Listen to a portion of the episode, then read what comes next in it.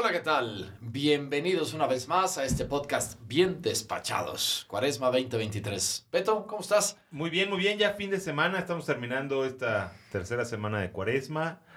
Eh, los seguimos invitando a que nos sigan en este Via Crucis que estamos haciendo alrededor de toda la parroquia. Maravilloso viernes y el cuerpo lo sabe y el alma también. Así es que vámonos, Beto, a esta sexta estación de nuevo, donde la Verónica enjuga el rostro de Jesús. Nos dice el Evangelio de San Lucas. En aquel tiempo Jesús iba caminando de ciudad en ciudad y de pueblo en pueblo, predicando la buena noticia del reino de Dios.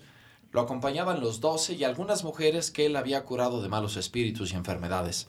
María, la Magdalena, de la que habían salido siete demonios, Juana, mujer de Cusa, intendente de Herodes, Susana y otras muchas que la ayudaban con sus bienes.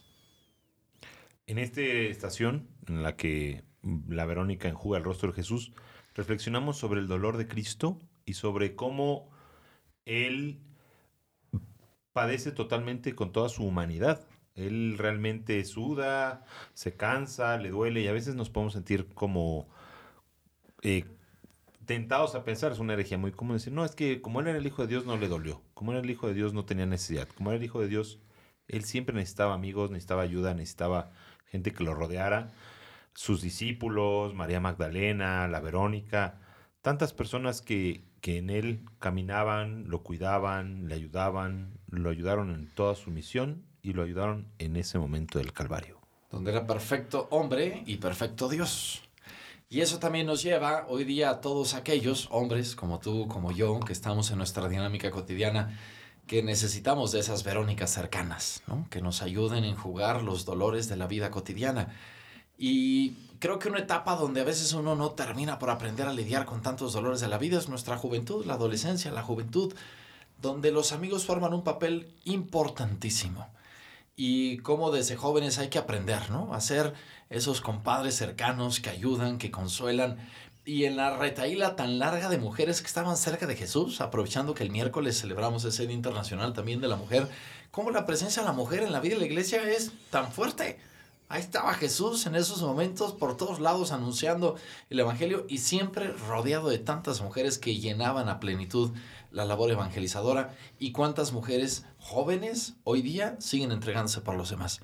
Pues vamos a pedirle a Dios que nos ayude a valorar justo nuestra dinámica y nuestra inquietud cotidiana.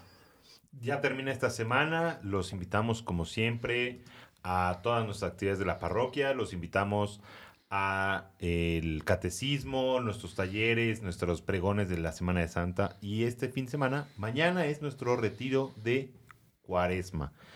Toda la mañana vamos a estar aquí de 9 a 12 del día.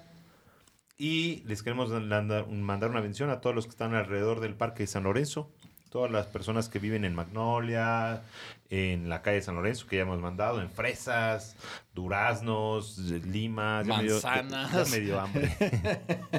Definitivamente. Sí, un parque hermoso que hay nuestros queridos hermanos agustinos recoletos que atienden el templo de Santa Mónica hace ya bastantes años. Comparten. Y como bien sabemos, pues el templo de Santa Mónica es una, una rectoría aquí de la parroquia y tenemos una relación formidable con ellos. Pues así es. Mil gracias a todos por escucharnos. Continuemos el camino siguiendo a Jesús para profundizar y acoger su misterio de salvación. Y que Dios Padre, Hijo y Espíritu Santo los acompañe en este día. Amén.